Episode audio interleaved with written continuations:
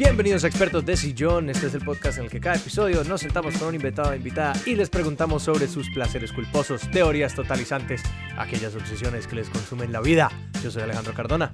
Y yo soy Sebastián Rojas. Y hoy estamos aquí con Didier Montoya. Didier, bienvenido a Expertos de Sillón. Hola, buenas. Qué, qué delicia estar por acá con esta gente tan distinguida. No, la delicia es nuestra. La delicia es nuestra, como siempre decimos en este podcast.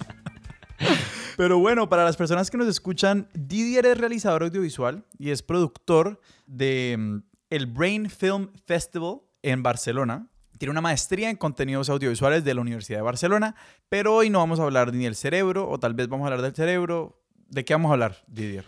Bueno, pues el día de hoy mm, me gustaría contarles acerca de mi obsesión con los juegos de mesa cómo hace más o menos unos 12 años entraron en mi vida como el universo de estos juegos de mesa diseñados más europeos, los juegos de mesa modernos, por así decirlo. Cuando decís estos juegos de mesa modernos, como para alguien que tiene en la cabeza como parques, escalera y dominós, cuando decimos juegos de mesa, ¿cómo son los juegos de mesa modernos, como diferentes a esos? Creo que, lo que con lo que nosotros crecimos, por lo menos aquí en, en, Latinoamérica, son esta visión de los juegos de mesa mucho más tipo las cartas, las barajas, ¿no? Los muchos juegos que se pueden. El multijuego, sí. El multijuegos, exacto, sí, ese es como, yo creo que eso era, e, ese fue como una de las semillas de los juegos de mesa que por lo menos para mí... Eh, lo, lo, primero que me interesó de la idea de, bueno, un aspecto lúdico, ¿no? Algo en un tablero y que te sientas con unas reglas a seguirlas y que consigues una experiencia. Digamos que la cumbre de los juegos modernos tiene que ver con algo más de experiencias que simulan algo, ¿no? Eh, simulan guerras, eh, simulan administraciones de fincas del siglo XVI, cosas así. Eh, envío de mercancías al viejo mundo, teniendo plantaciones en Puerto Rico, o sea, infinidad de temas. Para, para montar la escena un poquito, vos, ¿cómo entraste a este mundo y cómo fue que te... Porque creo que es fácil tomar ese primer paso de, ah, un amigo le muestra a uno un juego de mesa como diferente. Yo no sé, le dicen a uno, ah, ¿quieres jugar Pandemia? Pandemic, sí. Yo no sé si eso se traduce. Eh, estamos jugando Pandemia y no nos está yendo muy bien. Ah, ¿en serio? Sí, no nos está yendo muy bien. Hmm. Pero, ¿Cuál es Legacy? No, creo que, COVID-19 se llama la pandemia. Sí. Uf, sí, pasó por encima mío el chiste. se me tomó ya de una vez como súper en serio el tema. Sí, que estamos jugando Pandemic, en serio. ¿Qué personajes eligen? Sí. claro, aquí acabamos de ver como el compromiso de dividir con los juegos de mesa. y es que yo hablé de como lo más importante que está pasando en el mundo y Didier pensó que estaba hablando del juego de mesa. Claro, claro. Después, cuando el primer juego que recuerdo haber descubierto así fue el Risk. Ajá. Y, y, para mí me voló la cabeza. Me obsesioné con él. En esa época estábamos como en, en crisis económica en mi familia y pues no había para comprar el Risk. El Risk además siempre ha valido lo mismo, 80 mil pesos. Desde que llegó al mercado valía eso. Y entonces yo me acuerdo ahorrando todos los días así de a poquiticos y yéndome caminando hasta el colegio y todo para poder ahorrar los 500 de 500 en 500 pesitos hasta que por fin me pude comprar ese hijo de madre juego. Recuerdo pocas experiencias tan frustrantes como jugar Risk. La verdad, lo detesto, me parece horroroso. Ese es un juego que yo no... Hay ciertos juegos... Ah, yo me engancho con un juego así como que voy viendo cómo mejorar eh, y que en mi parecer como bueno, hay juegos que son como juegos de fiesta, que son como estos juegos como Uno o Cards Against Humanity, que la idea es que como que cualquiera puede ganar sin ninguna experiencia. Pero a mí los juegos que me frustran son esos juegos. Porque mi idea de un juego es como que yo quiero como eh, romper este código. Yo quiero poder ganar consistentemente. Si yo juego y tengo la experiencia, eh, pues obviamente hay un lugar para todos los tipos de juegos pero los juegos que más me gustan son esos. Y Risk es un juego que yo siempre era como que hay una manera de ganar esto. como, como, claro, ¿cómo cojo Asia? ¿Esto qué es? Sí, sí, sí. Y, es un juego en el que estás a merced de la suerte completamente. Y entonces me frustraba mucho eso. Todo el mundo se acababa de Risk y terminaba furioso. O sea, terminaba todo el mundo agarrado con todo el mundo. Y lo mismo, tenía esa sensación como aquí hay una experiencia, pero esto no está bien diseñado, esto le falta algo. No sé si alguno de ustedes dos ha tenido como alguna experiencia con un juego de mesa que diga como, wow, esto, esto vale la pena. Yo muchos. Para mí Risk también fue la droga de entrada a este mundo y hay juegos que, pues sí, realmente son unos diseños espectaculares, como con la elegancia del ajedrez o del Go, de estos juegos que uno dice, wow, esto es balance perfecto, o, eh, como una capacidad de agencia perfecta, una, distintos niveles de dificultad y que se van encontrando como con distintos públicos y cosas, como que están los juegos que yo quiero jugar con mi mamá y los juegos que solamente juego con otros dos amigos que también conocen las reglas y no, y no quiero enseñárselas a nadie más porque toman Claro, claro. Mi teoría totalizante acerca de esto es, hay un juego para todo el mundo. O sea, la cantidad de veces que me he topado con personas que dicen que no les gusta jugar y de repente les sacas un party game, por ejemplo, que es de dibujar, pero no es el Pictionary que todo el mundo detesta y le tiene mucha pereza o juegan, pero no es tan increíble. Tengo una tía, por ejemplo, que pues, los juegos para ella son el monopolio. Y entonces la puse a jugar uno que básicamente estás construyendo como redes energéticas, como redes de electricidad. Power el Grid. Power Grid. Lo puse a jugar Power Grid y le encantó. Y al otro día pidió revancha y esos cambios de verdad. ¿Se acuerdan del pequeño de Diercito que salta de alegría? No, ese man estaba de carnaval ese día. Hay una, una cosa que yo, con la que yo me he topado, Didier, que te quería preguntar. Una resistencia que yo he notado es que estos nuevos juegos vienen con muchos como temas y motivos, ¿cierto? Entonces, en lugar de ser sencillamente como como el parqués o el ajedrez, que son como cosas medio abstraídas, pero que los juegos hoy en día, muchos juegos modernos se esmeran por como tener una correspondencia con su motivo y que eh, esta es una palabra que aprendí que es como resonancia ludocognitiva y es que la regla resuena con lo que, como el cuento que el juego te está diciendo. Entonces, por ejemplo, si el juego se trata de cuidar pájaros, eh, cuando los pájaros están bien, entonces te dan huevos. Ah, ok, entiendo. El bienestar lleva a huevos. Entonces como que la mecánica del juego, que podría estar puramente abstraída, resuena con esta historia. Y que yo he notado mucha resistencia a los juegos que tienen estas cosas. Que como que como crecimos con ajedrez y con parques y con cartas, que las cartas como ese mazo de 52 abstracciones, ¿no? Es como esta cosa como puramente matemática, puramente como iconográfica y simbólica, la gente cuando uno le dice es como que, mira, este es un juego sobre cómo coleccionar dragones o qué sé yo, y uno tiene que armar como su equipo de dragones y pelear con ellos, la gente es como que, no, no, eso ya es de ñoños, como que eso es para o niños chiquitos o para gente que no sale de la casa o alguna cosa así.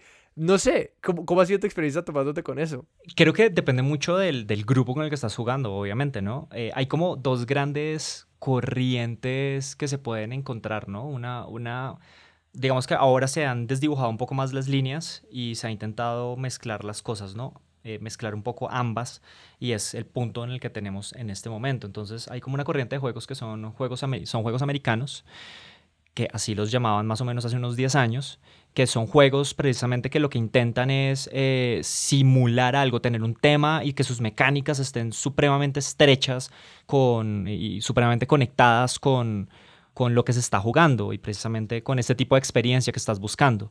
Y por el otro lado estaban los juegos europeos o los Eurogames, que por el contrario lo que querían era por medio de las mecánicas em, tú después podías pegarles cualquier tema, pero entonces tú lo que querías era generar algo como un motor mucho más tal vez matemático, un propio, un poco más abstracto. Y entonces yo me he dado cuenta que precisamente eh, llegando a eso, creo que los juegos europeos, eh, para casi toda la gente a la que yo se los presentaba, habrían como un montón de posibilidades, porque es verdad que a pesar de que estaban jugando un juego de mesa pesado y que tenía reglas como que tenías que pensar y molerte un poco la cabeza, realmente el tema no importaba tanto, sino disfrutar de las mecánicas, de todos juntarse y, asentarse a hacer funcionar un motor como todos juntos en vez de estar viviendo un tema como tal. Entonces creo que ahora, gracias a Kickstarter y que mm, se están financiando muchos proyectos que son muy híbridos, que ya las compañías no tienen que apostarle a una sola cosa, sino que los mismos diseñadores de juegos pueden animarse a hacer lo que quieran, entonces esa línea se empieza a borrar un poco. Entonces es un poco más sencillo conquistar a la gente a través de las mecánicas y que digamos las dos cosas, esa, esa resistencia se quite un poco. ¿Cómo se constituyó eso? Es decir, ¿eso cómo se construyó alrededor de las casas de diseñadores o del tipo de juegos que, que querían publicar o a través de los festivales de juegos y esas cosas? Yo, digamos, de lo que recuerdo de mi experiencia desde cuando empecé a investigar y a ver un poco, cuando estas dos corrientes estaban muy marcadas, principalmente tenías a los diseñadores norteamericanos y al otro lado tenías a todos los europeos. Entonces, bueno, ustedes saben que el tipo de producto norteamericano es un producto que está orientado, por ejemplo, a la estética. La estética es supremamente importante. Entonces, sus diseños de eso, hace más o menos unos 12 años, que, es cuando empieza un poco lo que se vendría a decir en este momento la edad de oro de los juegos de mesa, justo cuando está empezando, tipo como 2010, 2009, que las ferias de juegos internacionales empiezan a configurarse y volverse estas cosas robustas y, y pasan de ser un solo pabellón en Corferias a convertirse en cinco en 6, por ejemplo, en Essen, Alemania. Entonces, em, los norteamericanos también tenían una idea muy arraigada acerca de la suerte dentro de los juegos, de cómo funcionaba el azar. Y entonces eh, les parecía muy importante que las decisiones no fueran solamente dadas, o sea, que el resultado del juego no fuera solamente dado por la habilidad o la estrategia o digamos, esa parte más calculada de los jugadores, digamos que en esa época se consideraba los, los juegos americanos un poco vacíos, que no tenían sus mecánicas al ser como tan mediadas por la suerte.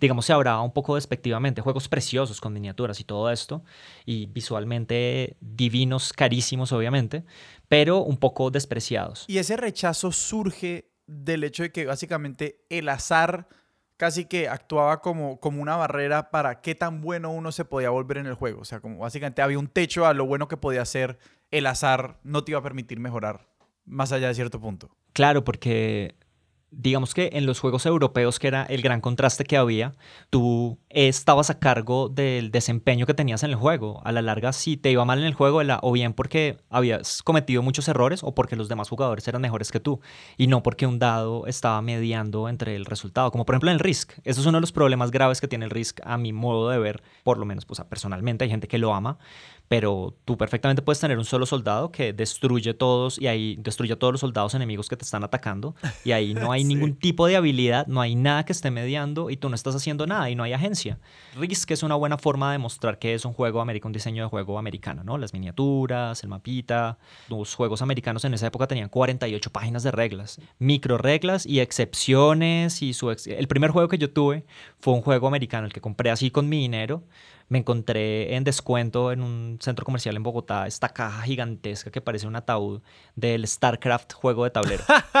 y, yo ni siquiera había jugado StarCraft, lo había escuchado, pero, pero sabía más o menos de qué se trataba. Sí, que StarCraft es como un juego con un tema como motivo espacial del 1998 de Blizzard y es un juego de estrategia en tiempo real en el que hay tres razas asimétricas, entonces eso se tradujo en el, en el diseño del juego como... Sí, sí, sí, claro, esto era una un evento, básicamente jugar, era, jugar esto era un evento porque necesitabas una mesa gigantesca, eran tres facciones de extraterrestres, todas diferentes, cada una con dos lados, podías jugarlo con seis personas, todo el mundo, wow, horas por horas, seis horas duraba una partida de StarCraft más o menos. ¿Y es bueno el juego o sea, es divertido? Pues a mí me parece un juegazo, pero lo que te digo, lo juegas una vez al año porque tienes que ver a quién llevas a jugar, no puedes a cualquier persona sentarlo, explicarle dos horas de reglas y que luego no te odie como por el resto de la vida, ¿no? Sí, y solamente para poner ese término en la mesa, como el diseño asimétrico es pues exactamente lo que acabamos de describir, que es como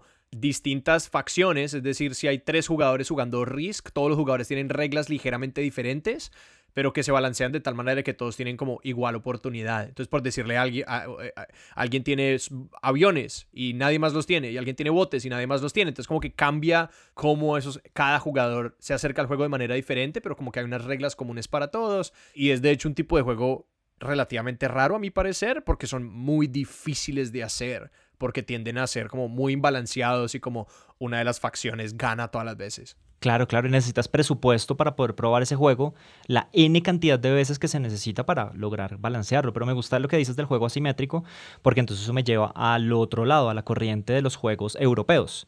Mi teoría es que esta gente está encerrada por allá en Alemania y durante seis meses del año están encerrados y no pueden salir como a tomarse un tinto ni nada, entonces tienen que quedarse encerrados en la casa y pues además es gente muy educada y todo esto, le gusta las matemáticas, disfrutan de este tipo de, de conexiones, ¿no? De, sentarse a jugar ese tipo de juegos. Entonces creo que, no sé si es, seguramente no es el primero, obviamente no lo es, pero aparece el Catán, que es como el Colonos de Catán, no sé si lo han escuchado, es como uno de los juegos más famosos, ha vendido 7 millones de unidades, tal vez más, y seguramente pues hizo que muchos diseñadores tuvieran el valor, y sobre todo, no solo los diseñadores, sino que también las casas publicadoras dijeran como, mm, amigo, aquí hay platita. Entonces pudieran empezar a a aceptar este tipo de diseños y a regarlos y así empiezan a crecer un poco el interés de la gente. A mí me parece muy, impactante, por ejemplo, las veces que fui a Alemania, que, que fui a la feria esta de juegos de mesa grandísimo, era que adentro de la feria había gente de todas las edades. Entonces, a pesar, digamos que la, la, diferencia era que los juegos eh, más gringos y los juegos más norteamericanos eran solamente jóvenes, adolescentes, ¿saben? Como este tipo de target muy de, de que juega rol y así muy cerrado, pero en Europa era diferente, eran los padres de familia, de grupos de amigos de padres de familia o de gente de 60 años jugando allí, jóvenes también y, o familias y todo eso, ¿no? Algo un poco más eh, mezclado. Una de las características que tenían los juegos europeos de esa época eran la simplicidad. Intentaban simplificar las reglas, crear una especie de elegancia en la cual el motor tuviera cuatro o cinco reglas importantes fáciles de jugar, difíciles de dominar. Era un poco, digamos, el manual para diseñarlos. Y de ahí ya tenías diferentes niveles de dificultad. De todas maneras, la, definición de Eurogame y de, juego americano también fue una forma, fue una cosa que se decidió muy a tuntún, ¿no? Una, una, cosa como que definitivamente no lo definía científicamente, que tú podías como trazar la línea clarísima, sino que los juegos como que se robaban cositas de las unas de las otras. Entonces, dependiendo del diseño, tú más o menos lo veías, por ejemplo, los juegos europeos de esa época eran feísimos, o sea, no se gastaban un centavo en el apartado de arte. Y entonces las cajas eran dibujadas seguramente por el hijito menor del diseñador o algo así, y entonces tú ya sabías eso y claro, a la gente le parecían aburridos. También por esto, porque una parte del diseño estaba orientada muchas veces a resolver un rompecabezas, un, acertijo, un puzzle en, frente tuyo. Y entonces tenían lo que se llamaba em, interacción indirecta. Tomar una carta que otra persona no la pueda tomar y todo eso, y tú estás como concentrado. Y muchas veces, incluso hay juegos en este momento que son súper densos, súper complejos, y tú todo el tiempo estás mirando tu tablero y nada más. Eso está también seguramente eh, orientado por la cultura y por los verbos que se manejan a la hora del diseño. Y a mí me gustaría precisamente que nos contaras esa historia de, uno, cómo se hace un juego, no desde el punto de vista tanto del, diseño, sino de cuáles son estas instituciones, estas empresas y todas las prácticas que existen alrededor de la creación de juegos, porque de hecho estamos usando una expresión que, de nuevo, puede ser particular para algunas personas que, que nos están escuchando, que es publicar un juego. Sí, estamos hablando casi como, o sea, de algo que por lo general le aplicamos a los libros. Eh, como el paralelo es la industria editorial, como cómo se crean estos juegos y cuáles son los jugadores en el sentido como institucional en ese espacio. Hay como siempre una idea inicial y unas mecánicas base. El diseñador le, le está dando vueltas y todo esto, eh, se definen cuáles van a ser los componentes básicos y básicamente la cosa del juego de mesa es sentarse y probarlo. Esa es como la vida que tiene el juego, porque tú puedes generar cuantas mecánicas quieras. La única forma de saber si están bien o mal es probarlo hasta la infinidad. Entonces, la ventaja que tienen estas casas editoriales tan grandes es que si están dedicadas y tienen el presupuesto, es que se van a sentar y, van a testear todos los aspectos del juego hasta que esté perfectamente pulido. en ese caso, tal vez se parece un poco a la idea de la industria editorial, o por lo menos escribir un guion, de sentarte y reescribirlo y reescribirlo hasta que sientas que está perfecto y que todas sus partes están acomodadas en el lugar que deben estar. Y de ahí en adelante, pues ya también si tienes un músculo suficiente como para poder tener un buen equipo de arte, entonces empiezas a diseñar todas las cosas que son necesarias eh, desde el punto de vista visual, que se vea fácil, que dependiendo del tipo de diseño que tengas también, digamos, lo ideal es que no dependas del idioma en lo absoluto. Eso también te garantiza, te da un par. Por ejemplo, Carcassonne no tiene letras para nada y las reglas se explican bastante fácil. Es un diseño muy limpio. Colonos de Catán también es un diseño que, a pesar de que tiene ciertas complicaciones, también lo puedes explicar en 15 minutos entonces realmente ese proceso de refinarlo se da es más a través de eso, del playtesting. ¿Y quiénes son las personas que participan de estas simulaciones? Pues porque imagino que una cosa es trabajar con, con fanáticos absolutos de que, que además tienen como conocimiento enciclopédico de los mecanismos de distintos juegos y precisamente hacer eh, juegos que son mucho más accesibles a las personas. Eh, los sacan de muchos lugares. Eh, habitualmente si tú tienes una editorial y tienes cierto poder económico, puedes crear comunidades de juegos, de juegos que tengas publicados anteriormente. Entonces no es descabellado decir que la editorial de Catán, que no recuerdo cuál es, tal vez es débil en este momento, tiene perfectamente con los jugadores de Catán tiene que haber una liga de Catán probablemente y pues les envían un correo y les dicen por favor únanse. Luego hay playtesters profesionales que dan su concepto que ya son menos y son un equipo de 10 personas que van atrayendo voluntarios o les pagan les pagan algunas personas poquísimo por probarlo y por dar sus conceptos.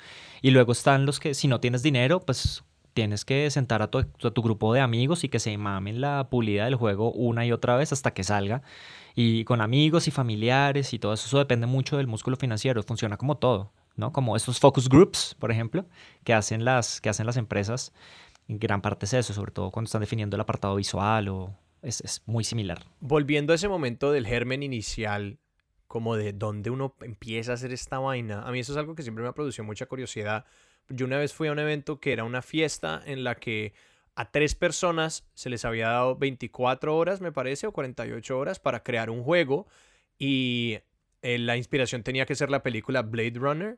Entonces a ellos 48 horas antes de la fiesta se les dijo, el tema es Blade Runner, vaya diseñó un juego basado en eso.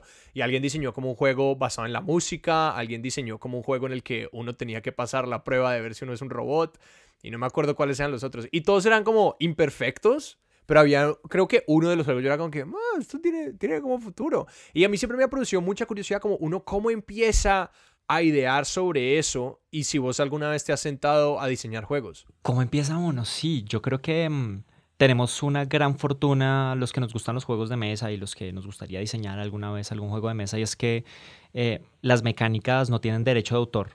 ¿vale? Entonces, eh, no es, no, no, el monopolio, por eso es que el monopolio ha sido pirateado de N manera. ¿Se acuerdan del Metropolio? Que además creo que era caleño.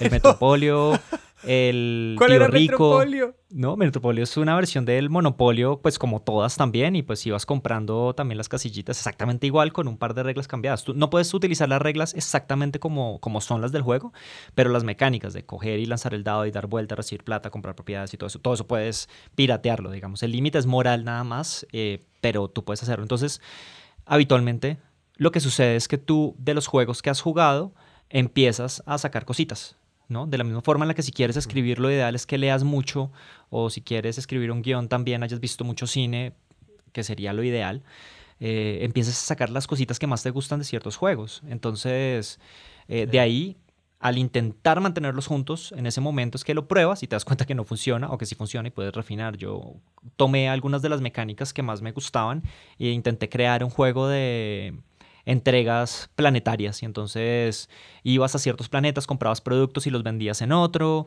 y entonces habían algunos cataclismos como piratas, tú podías asegurar tu nave y entonces entrabas con ningún dinero y con un préstamo del banco por la nave que tenías y podías hacerla más grande o más pequeña. Y pero no cuajo la, la, la, la rueda de place testing no, no dio buenos frutos como por dos o tres iteraciones del producto y no, fue descartado. ¿Y por qué? O sea, ¿por qué no funcionó? ¿Cuál era la retroalimentación? que era aburrido, los juegos Pick up and Delivery, así se llama ese... Yo después me enteré que así se llamaba, que había como una categoría llamada así, Pick Up and Delivery. Em, son aburridos, sí, son aburridos. Son, son juegos aburridos. Ahora que mencionas eso de, de, de, coger y, y, entregar como un formato juego, sí me gustaría que nos pintaras un poquito más la imagen de, cuáles son los otros formatos, porque hemos hablado, o al menos los formatos grandes. En este caso, lo importante a la hora de diseñar, no lo importante, pero lo que predomina a la hora de diseñar es qué verbos son los que los diseñadores ponen a disposición de los jugadores en el momento de jugar por medio de las mecánicas, ¿no? Uno de los verbos más conocidos y que es mucho más fácil, o sea, tal vez lo hace, que hace mucho más conocidos ese tipo de juegos son el verbo atacar, el verbo conquistar, el verbo colonizar, el verbo explotar, ¿no? Que entonces da la impresión de que muchos de los juegos estuvieran orientados a eso, a la guerra principalmente. Pero tú precisamente puedes definir otro tipo de verbos, como por decir algo, eso, eh, sembrar, arar un campo, eh, recoger, recolectar materiales em, y así sucesivamente, negociar, compartir.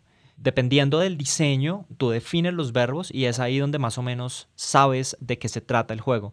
Entonces digamos que eso es lo que tienen un poco los juegos europeos, por lo menos de diseño. Ahora, en este momento, eh, esa brecha se ha cerrado, ya no se marca tanto entre juegos eh, europeos y, y americanos, sino que hay muchas cosas que han hecho que se junten como las dos y entonces eh, se beba de lado y lado. Y sí es muy habitual que sí, tú veas un juego y, de entrada sepas que ahí no hay mucho más que darse en la mula, que las decisiones son poquísimas. Pero con los juegos europeos darles la oportunidad de sentarte y, por ejemplo, hay un juego de la Guerra Fría, sobre la Guerra Fría, entonces hay un, un jugador es eh, Estados Unidos y el otro jugador es la Unión Soviética. Y entonces tú lo que tienes que hacer es tratar de crear un desbalance, ese desbalance, ¿no? Conquistando políticamente e ideológicamente como otros lugares del mundo.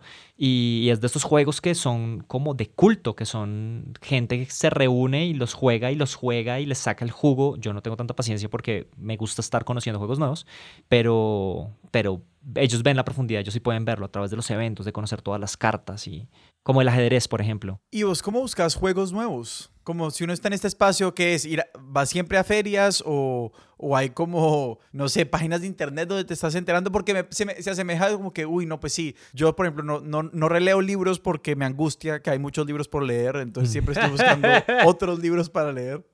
Y, y, me interesa como vos cómo, vos cómo encontrás qué juego te llama y, y cómo decides además comprarlo, porque muchos de estos son caros. Yo voy a confesar aquí en, este momento que yo creo que una de las de los puntos a favor de vivir en Barcelona, o sea, como una de, de, de, las razones por las cuales vivo en Barcelona es porque Barcelona es como una de las cunas de los juegos de mesa, como del, del, del así del ocio en general, por lo menos para en habla hispana al menos. Y entonces hay una comunidad como súper antigua de, jugadores y diseñadores, traductores sobre todo, que fueron los que enviaron todos esos juegos a, Latinoamérica. Entonces allá es un poco más económico, pero aún así pues hay diseños que se escapan del bolsillo. Hay muchas maneras de, conocer juegos nuevos, ¿no? Lo que habitualmente la gente que, que, que juega hace es pegársele, por ejemplo, a gente que, gente en la que confías, que tiene tal vez eh, podcast o tiene canales en YouTube. Entonces ahí puedes ver más o menos cómo funcionan las mecánicas y dependiendo de si le gusta o no, es una manera de hacerlo. Aquí en Bogotá específicamente, o sea, y la mejor manera sin duda eh, de hacerlo es uniéndote a una comunidad y, y, probando los juegos. Es la manera, y fue la manera en la que yo realmente me enamoré, pues como ya en este mundo de una forma más, más clara, que fue hace más o menos 12 años. Eh, tuve la fortuna de estar pasando en el lugar adecuado a la hora adecuada en un sofá. Y entonces ahí había como una protocomunidad que estaba apenas gestándose en Colombia y estaban jugando un jueguito muy alborotado de gritar y todo eso de cartas que se llama Pit. Y entonces los vi ahí y fue como, por Dios, yo creo que, porque yo ya había estado como recolectando juegos de mesa, pero me faltaba como el impulsito final. Y con esta comunidad tuvimos fortuna, ellos se juntaban en, en el Paraguay, cerca del Paraguay, a jugar todos los sábados. Y se juntaban también como por Usaquén. Y todos los sábados sagrados nos encontrábamos ahí, un grupo que fue creciendo poco a poco, empezamos siendo más o menos unas 15 personas. Y ahora el grupo, hay un grupo en Facebook que se llama Juegos de Mesa Bogotá, Juegos de Mesa Colombia, también hay un grupo Juego de Mesa Subastas, Juegos de Mesa. Y la comunidad ha ido creciendo. Y claro, como esta gente es gente que tiene más juegos que tiempo y amigos para jugarlos. Entonces, la gente que juega juegos de mesa está muy dispuesta a que te juntes y te sientes a jugar con ellos porque, bueno, y en España mucho más, claro, y en España mucho más. Una cosa que me parece muy interesante de eso que nos estás diciendo es el énfasis que haces en los verbos y, y, en los traductores de, de, juegos y cosas por el estilo. Y sí quería saber cuál es la relación entre el diseño de juegos y el lenguaje en el que se, o el idioma en el que se, se, se, fabrican o se hacen por primera vez. ¿Cuáles son los juegos que han logrado traducirse bien? Y, por ejemplo, cuáles son casos de juegos que no lograron viajar ni ser populares porque no sé, los verbos en alemán no funcionan. Claro, yo creo que hay una, una gran fortuna que tienen los juegos de mesa al, en cierto modo, ser algo de nicho todavía, no ser algo tan generalizado y es que las comunidades de juegos están preparadas para este tipo de situaciones. Entonces, gran parte de lo que se juega, por lo menos en Colombia, digamos, y en Latinoamérica seguramente, son cosas en inglés. Y si quieres jugar, tienes que saber inglés porque traerlos desde España, que es el único lugar en el que traducen en un principio, o sea,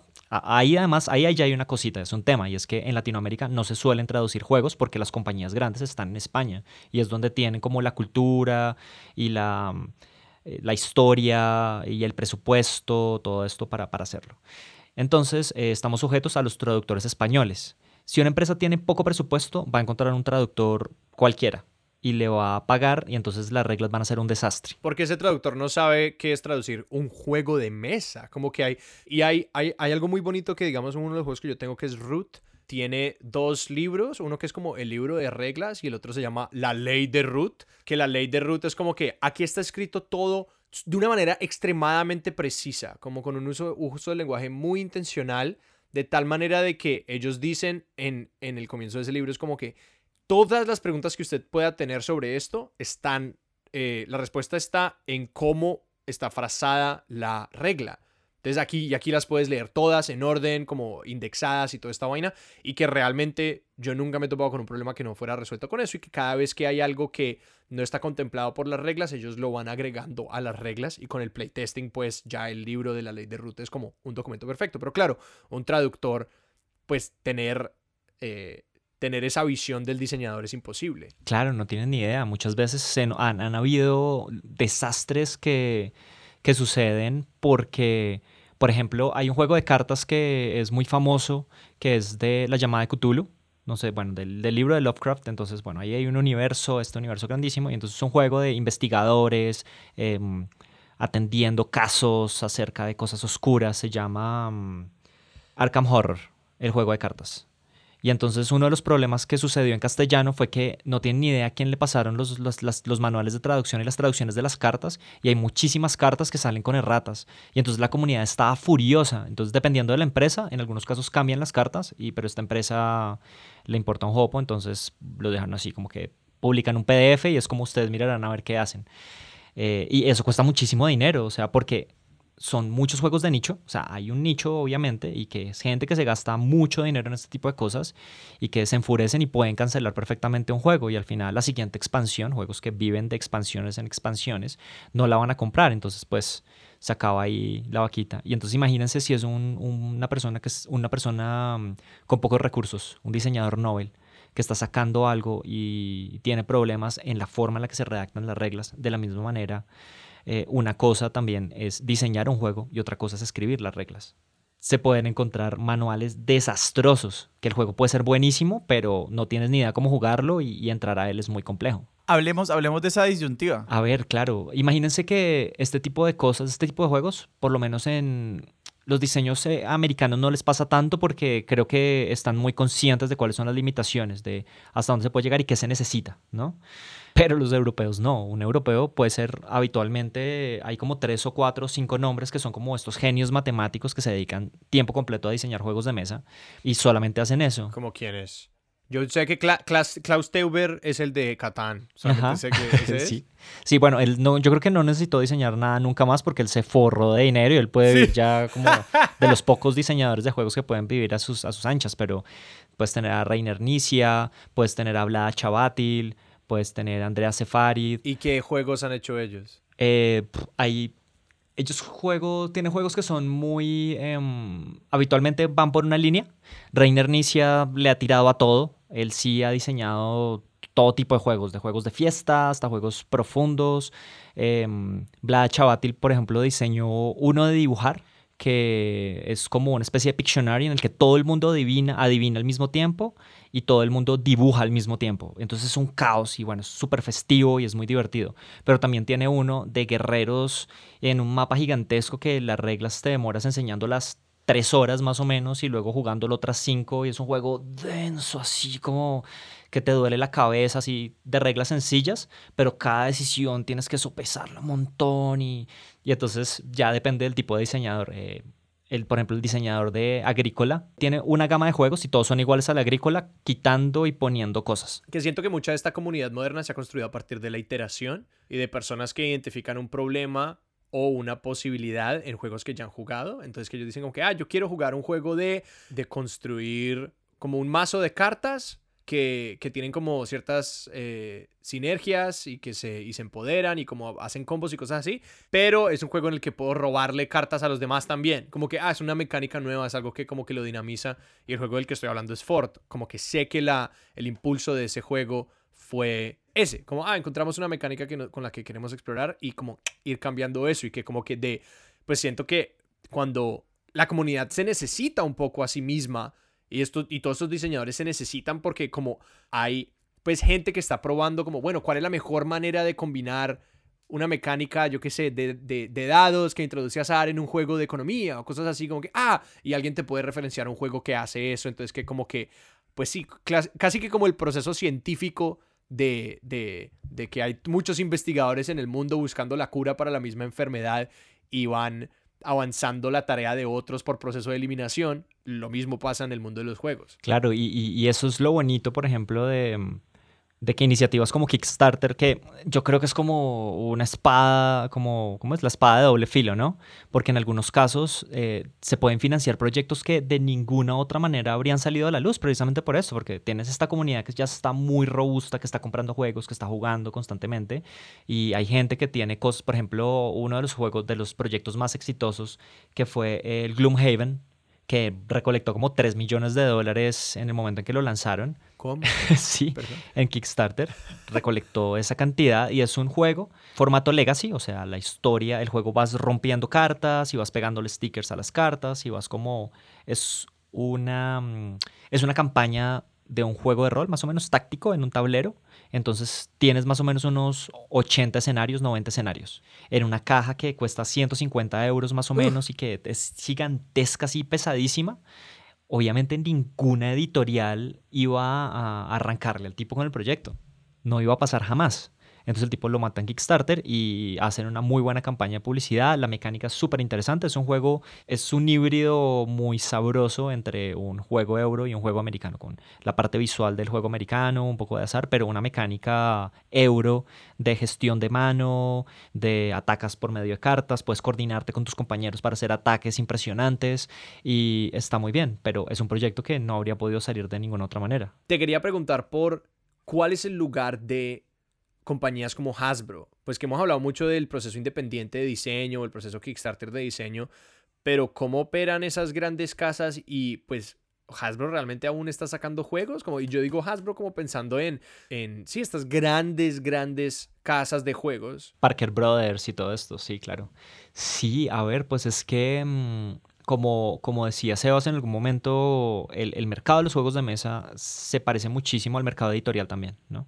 Entonces, cuando tú tienes un juego de mesa que ha salido y lo quieres poner en un gran superficies, entonces tipo un Walmart o un Carrefour o lo que sea, ¿no?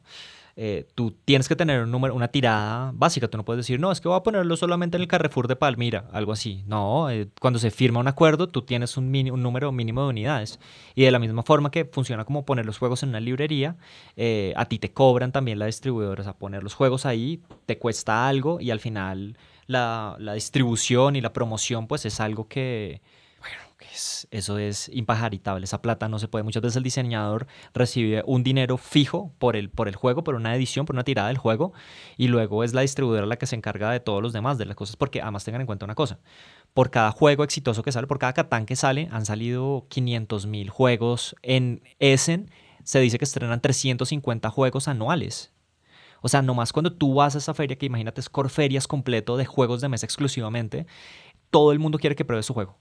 Entonces, hay algunos juegos que son excelentes y que tal vez por no tener el músculo financiero no pueden llegar a, que tú los conozcas en este momento, que se hable de ellos en los canales especializados.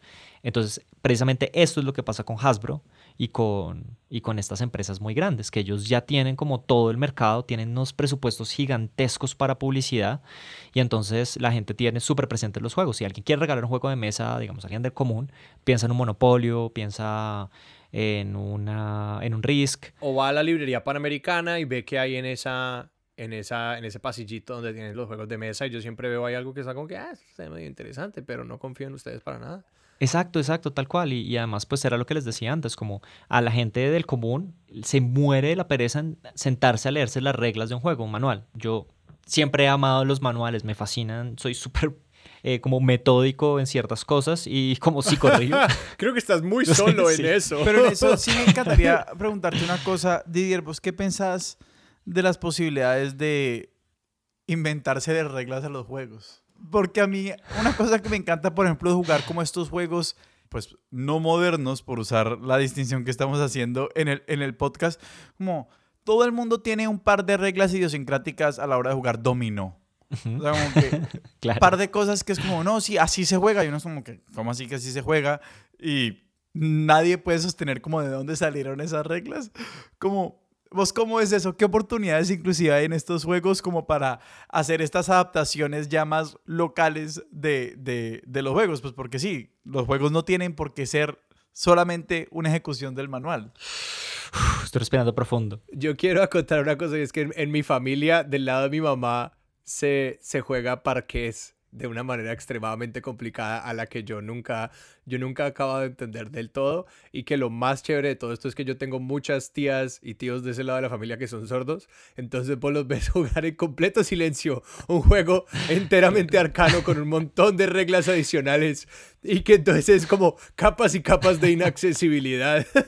Eso sí, hay como no una curva de aprendizaje, sino directamente en la pared, como esa pared que se te está viniendo Sí, encima en derrumbe sí, sí. y todo, así como, no, por ahí no va a pasar.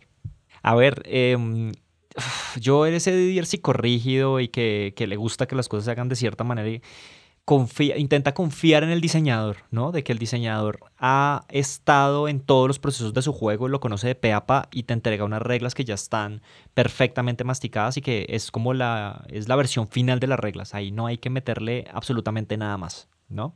Pero está el otro Didier que dice como, parce, calma, ¿no? El, el que lleva cachucha y tiene la camisa abierta y dice como, parce, los juegos son para divertirse.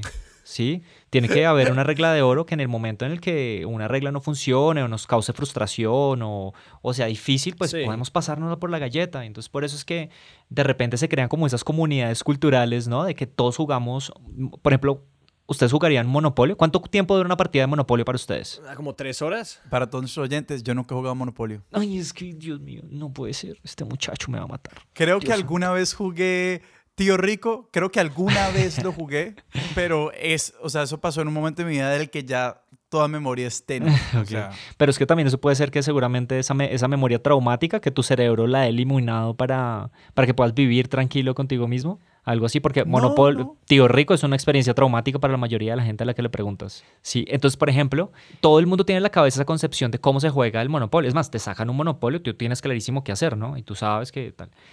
Un Monopolio jugándolo con las reglas oficiales dura 45 minutos. No dura más, porque todo está organizado para, para que se vendan las propiedades rápido, construye súper rápido, tiene mucha más negociación, pero todo el mundo sabe jugarlo, todo el mundo sabe jugarlo de la manera inapropiada, de la forma en la que se juega el tío rico, como si están escritas las reglas del tío rico, que es como coger todas las reglas de monopolio, las reglas caseras y con- consolidarlas en algo. U otro ejemplo que siento que es aún más extendido que ese, es como creo que todos jugamos uno mal también. Uy, sí, claro. Porque en, en uno, por ejemplo, uno no puede. Eh, esa regla de que cuando uno pone más dos, si el siguiente puede poner otro más dos, eso va sumando. Eso es una regla inventada.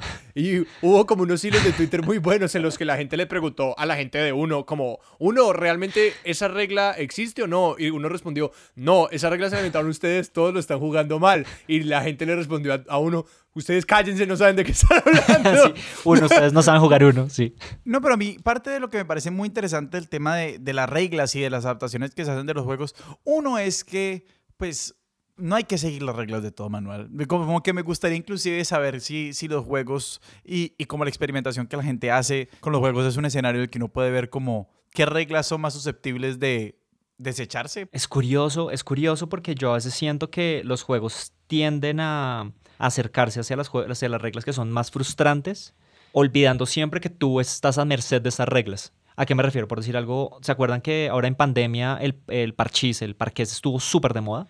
Y entonces yo no sé cuáles son las reglas oficiales del, par- del, parqués ni nada, pero las reglas actuales que tiene son reglas que se generan muchísima frustración. O sea, uno siempre sale agarrado con todo el mundo, siempre sales muerto de la piedra y esas son las, las reglas que la gente más disfruta, como reglas que te permitan joder al otro jugador y sacarlo muerto Sí. de la piedra y cruzar los dedos que no sea a ti, porque uh, habitualmente la suerte tiene mucho que ver en este tipo de juegos.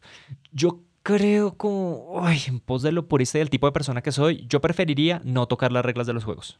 Porque además yo siento que, digamos que le doy la fe al diseñador de que creó una máquina perfecta a la cual tú estás cogiéndole un engranaje y sacándoselo y tirándolo por allá lejos.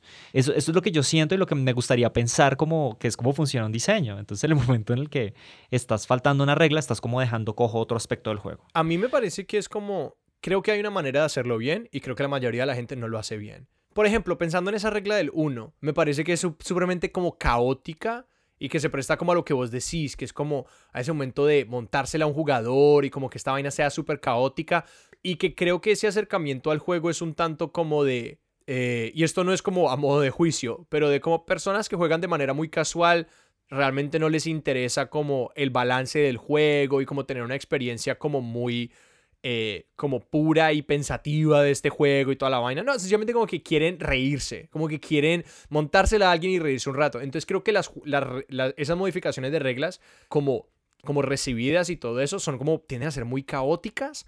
Pero creo que hay otro lugar desde donde vienen y es como de la total maestría. Porque por ejemplo, hay dos historias de mi familia que mi familia siento que ha sido relativamente juegos de mesa, porque por ejemplo está ese ejemplo del parqués, que las reglas que ellos les han adicionado fue porque esencialmente se aburrieron de jugar parqués normal y fueron agregándole como más agencia y más opciones. Entonces un montón de condiciones particulares, que es como que ciertas combinaciones de números te dan acceso a ciertas movidas particulares. Entonces esas, esas cosas como agrega agencia, agrega más opciones, o que mi abuelo le dibujó eh, rutas adicionales al RIS. Él le diseñó más, le puso más puntitos. Era como que vos puedes viajar entre eh, el cono sur y la costa de Marfil. O como Mucho capo, sí. Sí, o él dijo como que no, Australia está muy fácil de bloquear. Conectemos Australia con África y con Sudamérica. Y le, y le agregó un montón de vueltas al mapa, como que podías acceder a los otros lados del mundo desde los bordes del mapa.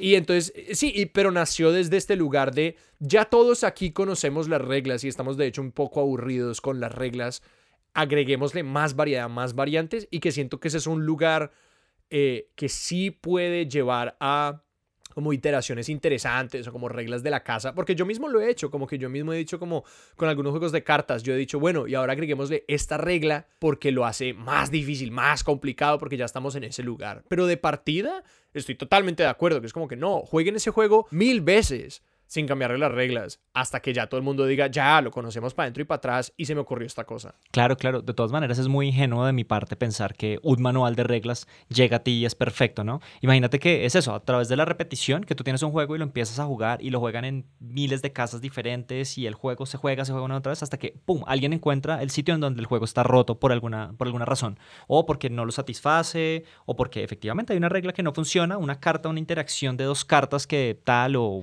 y entonces hay que repararla de alguna manera y ahí empiezan a generarse reglas caseras. Eh, por ejemplo, en Reddit hay una página que se llama eh, BGG, Board Game Geek, que es como una de las páginas centrales de, la gente que le gustan los juegos de mesa. Ahí hay un ranking mundial de los juegos eh, hecho por los mismos jugadores, los mismos usuarios. Te puede gustar más o te puede gustar menos, pero ahí en esas comunidades se, se, forman comunidades que se dedican a, crear reglas y variantes de los juegos. Y hay una que me parece muy interesante, que yo creo que está muy consolidada y es muy fuerte, y es gente que se dedica a crear reglas para jugar los juegos en solitario. Entonces, lo que hace es que generan inteligencias artificiales agregando más o menos elementos que te permiten a ti jugar a retar al juego, sacar una puntuación más alta cada vez o jugar con un, con un jugador bot y entonces tratar de ganarle. Y eso es muy interesante porque hay versiones, diferentes versiones y la gente como es súper juiciosa con eso, sentarse a revisar como la última versión de no sé quiéncito y agregarle o, y quitarle cosas como, se imaginan como esa, esa imagen del meme que son como todo el mundo sentado en una mesa redonda tratando de llegar a un punto, pero cuando juegan de, hablando de cuál es su juego favorito, todos se pelean como chimpancés ahí en medio del barco en aguas internacionales.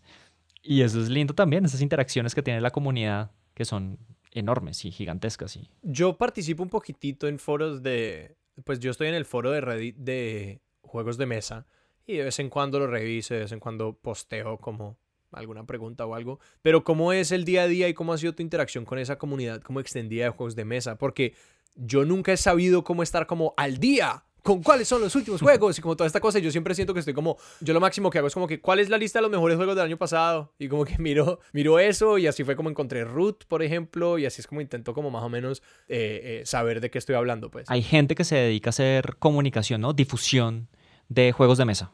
Entonces, yo creo que el punto de partida es los reviewers. Entonces, eh, hay gente a la cual tienen un voto de confianza de ciertas personas. Hay gente que es muy, que son reviewers internacionales conocidísimos, como los de Dice Tower, por ejemplo. Un señor que utiliza un sombrerito y que pues, es como súper conocido a nivel mundial. Y, digamos que tal vez ese sea el punto de partida.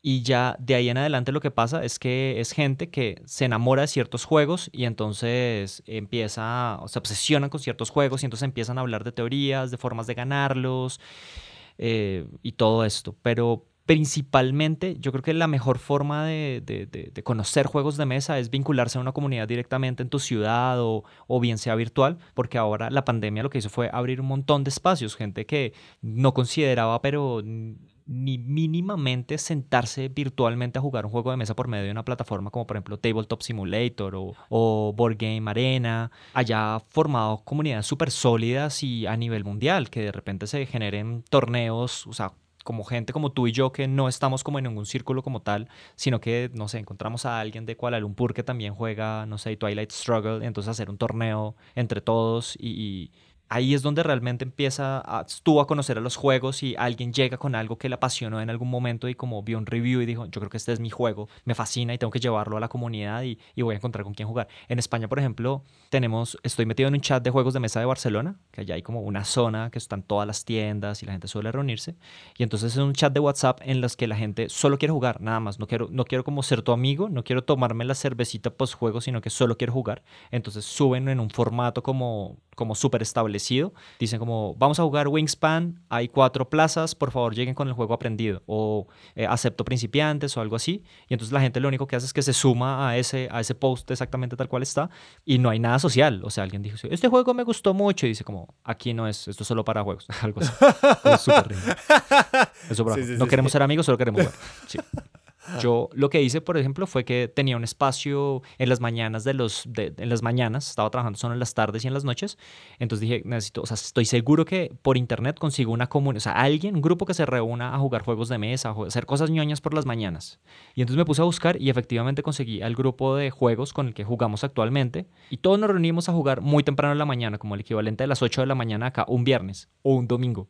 Y, así terminas armando como tu propio grupito con el que te sientes cómodo, vas probando cosas. Yo voy a decir lo siguiente, que es que yo, hay ciertos juegos que, por ejemplo, yo en una tienda de juegos de mesa, yo les pregunto como que, ah, ¿qué juegos hay como en esta categoría? Y me muestran un par y yo les digo, háblame solamente de este porque este solamente porque me parece horroroso, no lo voy a comprar. Pero igual quiero como encontrar juegos bonitos que quiera jugar. Yo sí, sí, efectivamente. Lo que sucede ahí es que mm, la colección está condicionada por dos cosas, ¿no? Tu presupuesto y el espacio que tengas. Porque una cosa es tener 10 juegos, pero amigos, si tienes 10 juegos, puedes tener 20. Y entonces si tienes 20, tú dices, yo creo que puedo tener 30. Entonces si vives con alguien, tu pareja o algo así, es como, bueno, amiguito, ¿cómo así que tenemos 30 juegos? Usted está siguiendo, sigue trayendo cosas. Entonces, yo creo que si tú tienes suficiente espacio y presupuesto para tener un tesoro así de un juego horroroso y que tienes las miniaturas, es que también es una cuestión de, preferencias, ¿no? Tú puedes tener el juego gigantesco que a mí me parece horroroso y a ti te fascina, no lo juegas nunca, porque lo que sucede es eso, que cuando digo que una cosa es jugar y otra cosa es coleccionar, y que a veces se confunde mucho es que, por ejemplo, yo aprendí a, entender esa sensación que me daba estar como buscando ofertas y encontrar el juego, Buah, este juego yo creo que me gustaría mucho sin haberlo probado nunca. Y entonces esa sensación que te da comprar el juego y tenerlo y abrirlo y olerlo, ¿no? Esa sensación de ese material nuevo, ese cartón y el olor de la madera y destroquelarlo y guardarlo, organizarlo, te genera como un impulso, ¿no? Como de dopamina, así como muy claro y es como la misma sensación que te da salir a comprar ropa, por ejemplo. Es exactamente lo mismo. Y entonces muy seguramente te vas a sentar y lo juegas con tus amigos y te gusta más o menos, pero inmediatamente otra vez estás buscando, ¿no? Se vuelve como un poco una adicción. Yo en este momento de mi vida lo que tengo, tengo muchos juegos, mi colección tiene más o menos unos 56 juegos y, está un poco repartida entre Colombia y España y todo esto. Y al final me di cuenta como tengo un montón de juegos que me fascinan y todo el tiempo estoy desesperado por ir buscando juegos nuevos y añadir, a ver qué añado y todo esto. Y son juegos que perfectamente me encantan y pueden estar un año quietos porque eventualmente te terminas acostumbrando a solamente estás jugando lo nuevo que sale. Cuando tienes verdaderas joyas que amas y disfrutas, que tus amigos les encantan también, y tú estás todo el tiempo presionando por comprar más y conocer cosas nuevas y tal.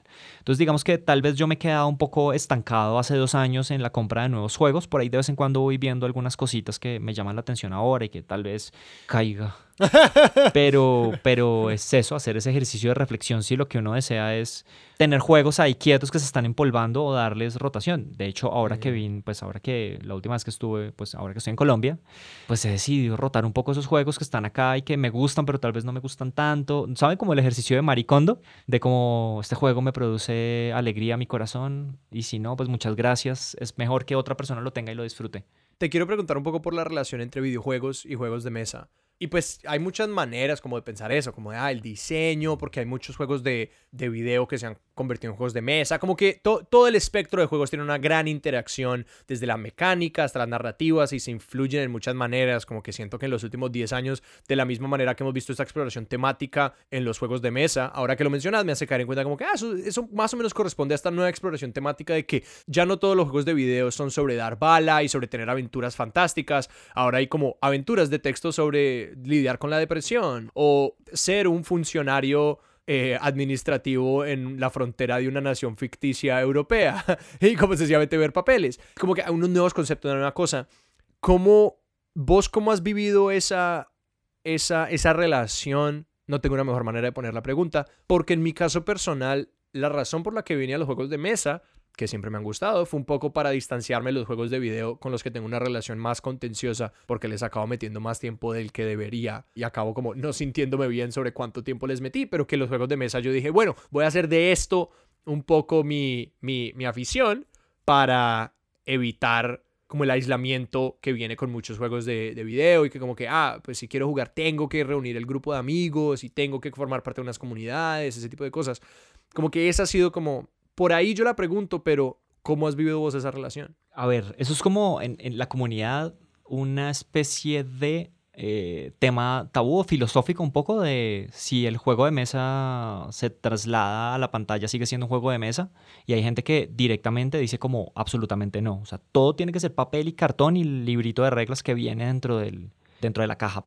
Yo en cambio siento que a medida que mm, vamos descubriendo más acerca de los juegos de mesa y, gente se sienta a diseñar con diferentes ideas y tratando de construir ciertos juegos y ciertas temáticas, ciertos soportes, se puede como crear un, un espectro mucho más rico, lúdico, ¿no?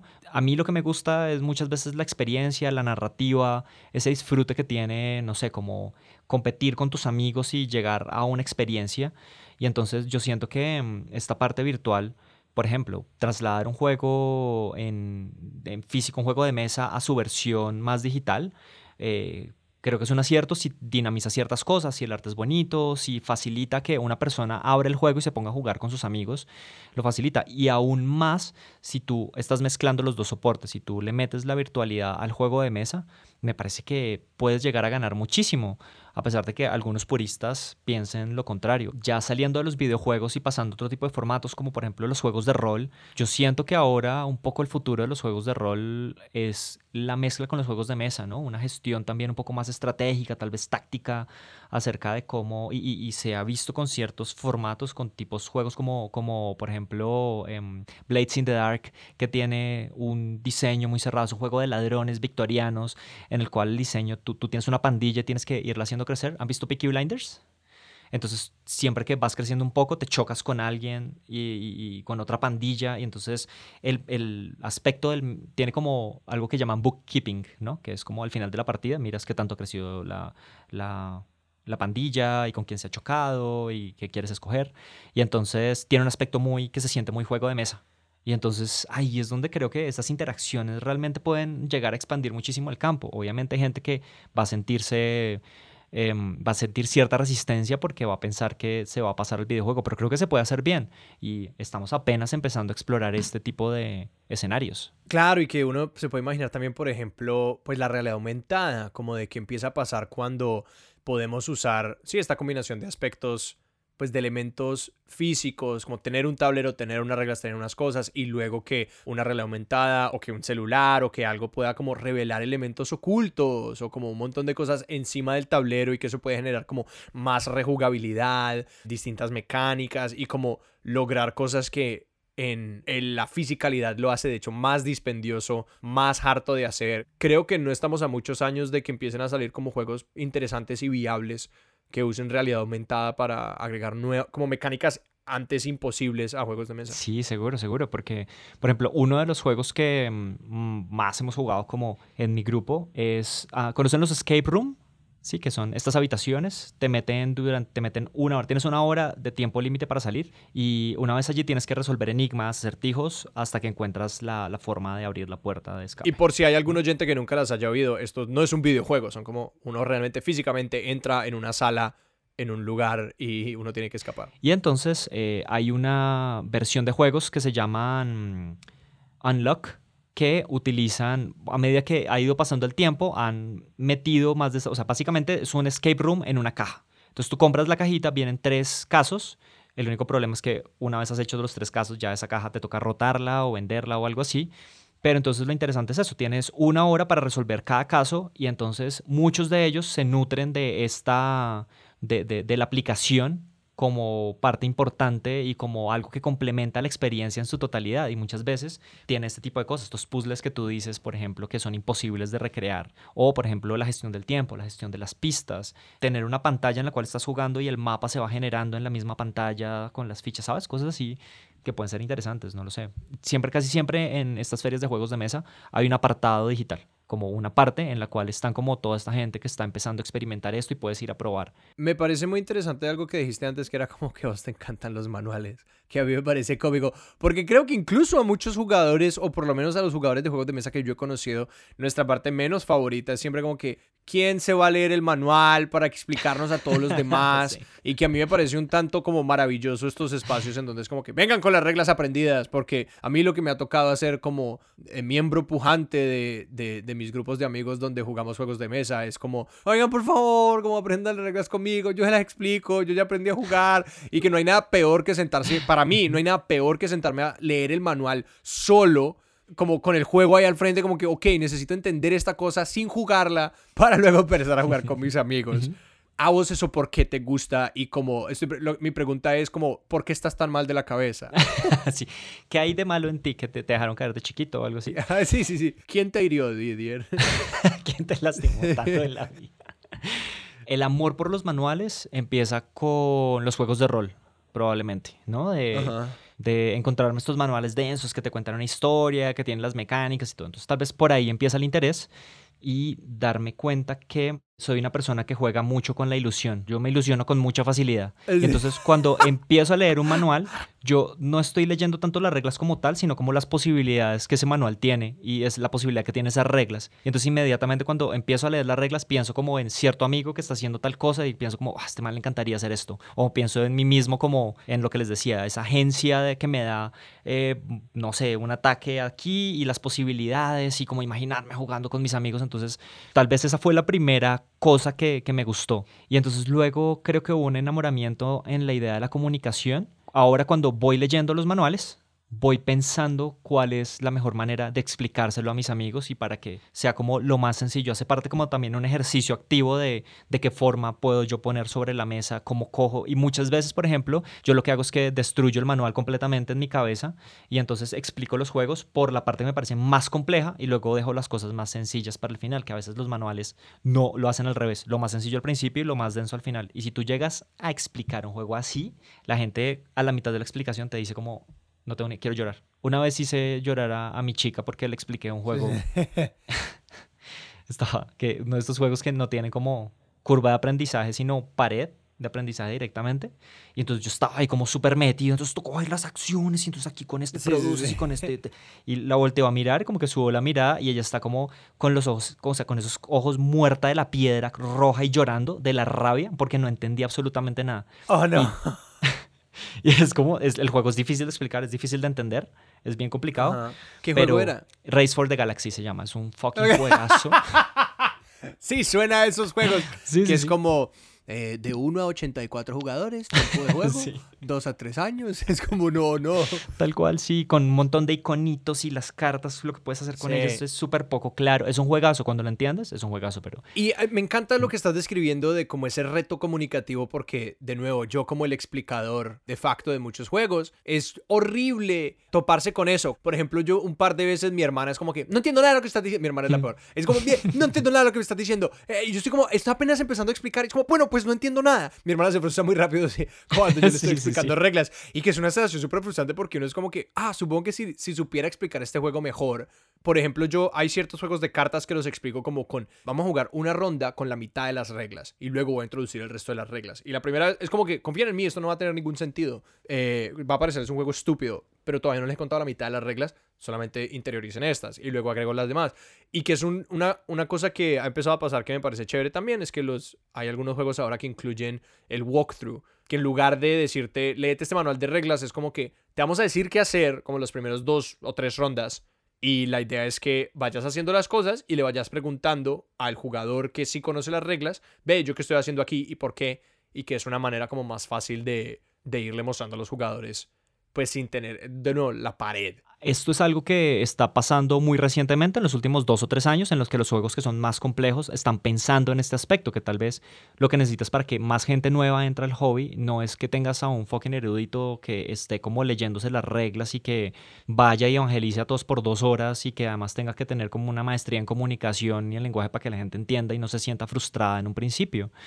Entonces, pero también acabas de resumir el por qué la gente no compra juegos de mesa más complejos que un monopolio, porque precisamente por eso no encuentran y muy seguramente no tienen las herramientas y no saben y si no lo han hecho nunca, pues mucho menos. O sea, esto es una disposición que a mí me ha tomado muchos años, que ha pasado como como ha pasado, pero pues es una cosa de práctica. Y también conozco mucha gente que lee las reglas y le encantan y no tiene ni idea de explicarlas. Y las reglas no están diseñadas para ser explicadas. Ah, Entonces el manual es un universo que, que, que debería, los manuales de las cosas son un universo que debería dárseles igual amor que el diseño del producto porque a ti no te sirve de nada encontrarte que, con que los jugadores se encuentren con estas paredes imposibles de escalar porque el, el, lenguaje está mal explicado y porque los jugadores no pueden entenderlo. Y lo que tú dices del walkthrough es absolutamente valioso y brillante. Vamos a empezar a jugar una regla, eh, eso, vamos a empezar haciendo cosas. Y los juegos europeos les pasa mucho que no puedes empezar a jugar si no sabes por lo menos la mitad de las reglas. Esta idea de las reglas me parece fascinante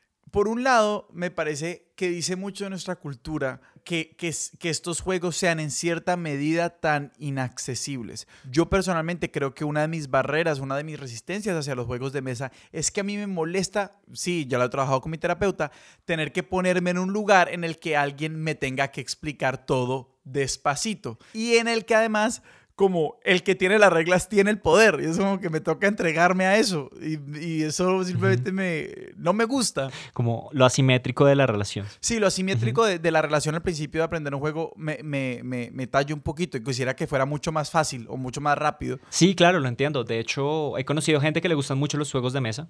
Claro, y dicen eso, como a mí me encantan y me encanta la sensación que tengo cuando los juego, pero cuando estoy jugando pienso como, creo que podría estar utilizando mi tiempo en otra cosa y no pueden concentrarse, es imposible concentrarse, entonces es muy válido, ¿no? Es como, bueno, como ver películas o algo así, ¿no? Seguramente. A mí lo que me gusta es que es un espacio en el cual me reúno con mis amigos, es una buena excusa para reunirme con ellos. Pero sí, claro, obviamente, si no lo entiendes, mi hermana, por ejemplo, detestaba los juegos de mesa y pff, apenas yo empezaba a hablar, como que se iba. no, y otra cosa es hablar. Es que me gusta mucho hablar. Y siento que cuando uno está jugando, pues uno no puede charlar. Sí, no, hay juegos que no permiten como que haya una conversación real ocurriendo entre personas que no sea como pequeños tangentes sobre lo que está pasando en el juego y que yo muchas veces soy como la persona, o sea, yo no tolero eso, como que si yo estoy y pues que lo que yo he realmente es como que tener una expectativa muy clara en los planes de como si vamos a jugar es porque es una excusa para parchar o porque vamos a jugar. porque, porque si a mí me dicen que vamos a jugar un juego, yo estoy dándole todo. Como que yo me meto en el juego y en las mecánicas y en la lógica y eso. Entonces, cuando es como que ya alguien es como que, ah, no, pues si les cuento que me voy de vacaciones, como que tus vacaciones pueden esperar. Estamos en el root, hermano. Claro. Estamos conquistando Europa en este momento. Por favor, concéntrese. Oh, perdón, sí. este es el turno de diplomacia. Como que se supone que tenéis que estar hablando de tu país en este momento. ¿Importa algo? ¿Me vas a dar tres ovejas sí. si escucho tu historia o algo así? sí, empezarse a inventar como reglas caseras. Es como que, bueno, si alguien habla de algo que no sea el juego, eh, pierden un recurso.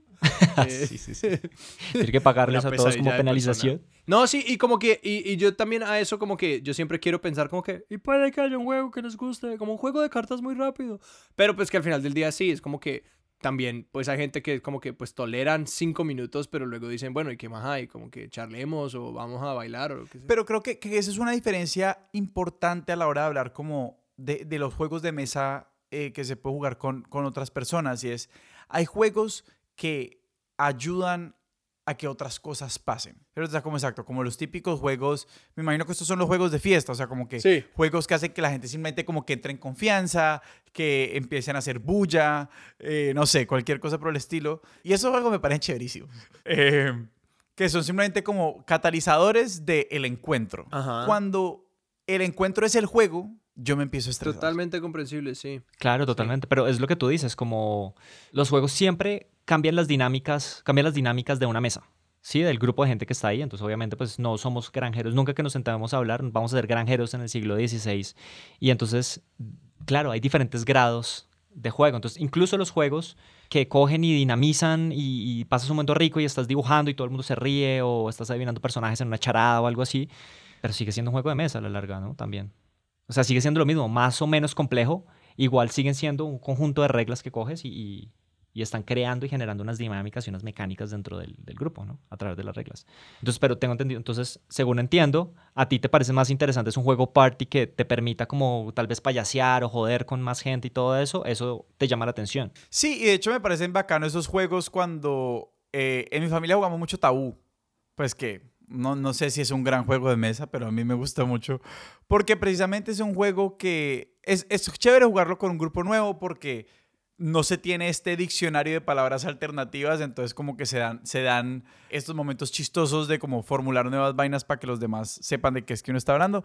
A mí me parece chévere, pero siento que claro, cuando, cuando de pronto el juego, como el juego tiene que ser su propio mundo, eso de pronto me estresa, pues porque le quita, le quita para mí, creo que, creo que me gusta cuando la gente trae algo más que lo que está en la caja y lo que permiten las reglas y como la posibilidad de conocer eso que va más allá, eso es lo que a mí me parece emocionante de, de pronto los encuentros tal vez.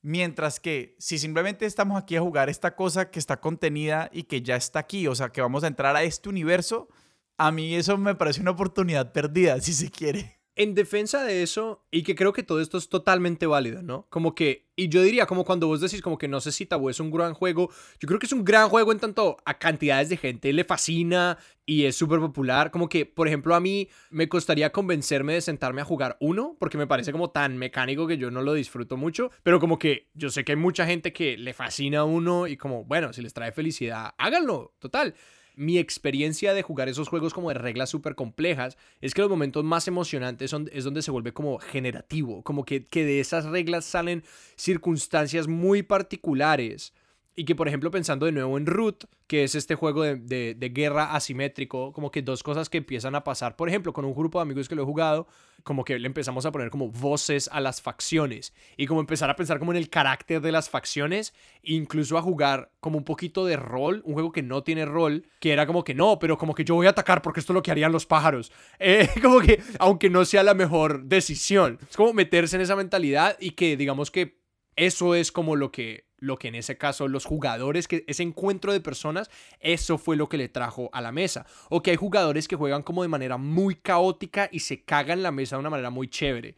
Es como que siempre hay ese jugador que es como que yo te voy a atacar por gonorrea. Y es como que, pero esto te va a destruir a vos la posibilidad de ganar. Y eso como de, no, pero vos me atacaste a mí eh, creyendo que yo no te iba a atacar porque se me iba a dañar el juego, pero aquí vengo. Y es como que para mí de eso se nutre como el jugar el mismo juego, incluso con distintas personas, o ir, y también algo muy mágico me parece es como ir viendo, como crecer con otras personas en torno al mismo juego. Por ejemplo, ir jugando el mismo juego con el mismo amigo muchas veces, que por ejemplo yo aprendí a jugar Go con un amigo y los dos fuimos mejorando y, y, esa experiencia se vuelve también súper interesante. Entonces que, obviamente, pues que si vos no estás teniendo esa experiencia, pues de nada sirve que yo te la relate, pero que quería igual dejar como que que, que yo sí he tenido estas experiencias como generativas eh, en torno a esos juegos como que pueden ser intimidantes y ah, dar la sensación de que no hay agencia por todas esas reglas que tiene. Claro, claro, claro, esas, esas metadinámicas que se generan. Hay juegos que intentan generarlas también,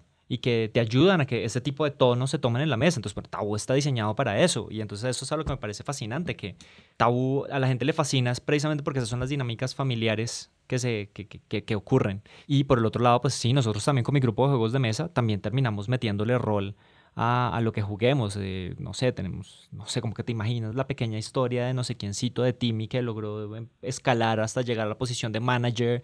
Y entonces todo el mundo sabe quién es Timmy. Y entonces siempre todo el mundo lo recuerda, cosas así.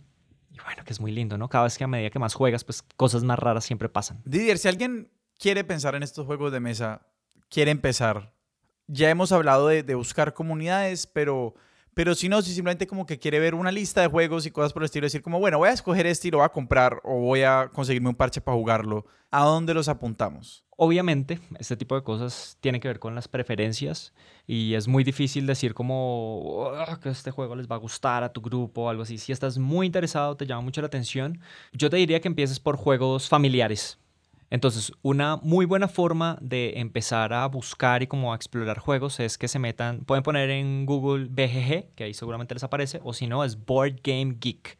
Y ahí vas a encontrar como las diferentes listas de los rankings mundiales de los juegos de mesa. Algunas personas están de acuerdo con él, a veces no, y bueno, hay como todo tipo de cosas. Y ahí puedes filtrar por categorías. Y en la categoría de familiares vas a encontrar un montón de opciones buenísimas si quieres empezar en el mundo con algo suavecito, eh, algo... Además, los juegos familiares habitualmente son, no son tan caros de comprar, se pueden conseguir relativamente fácil y es una muy buena puerta de entrada para, para ir metiendo más gente en el hobby. Cuando te das cuenta, pues si ha cuajado en el círculo, pues puedes ir intentando comprar cosas un poco más complejas, ¿no? Un poco más complicadas. Mi sugerencia siempre es buscar comunidades si les interesa, como eso, métanse Facebook, o sea, es, es, increíble la cantidad de gente que se junta en Facebook a hacer cosas.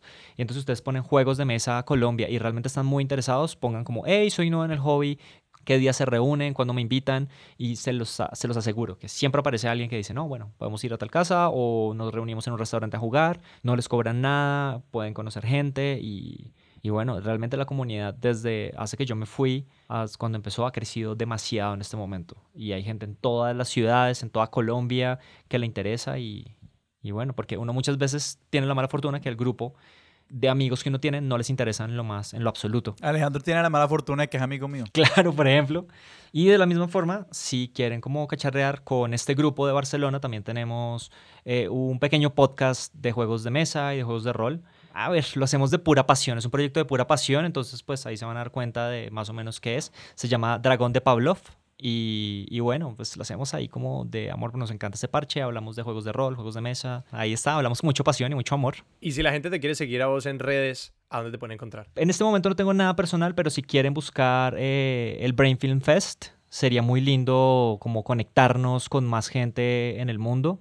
Creo que además ahorita estamos expandiendo el festival a, hacia como perspectivas más online.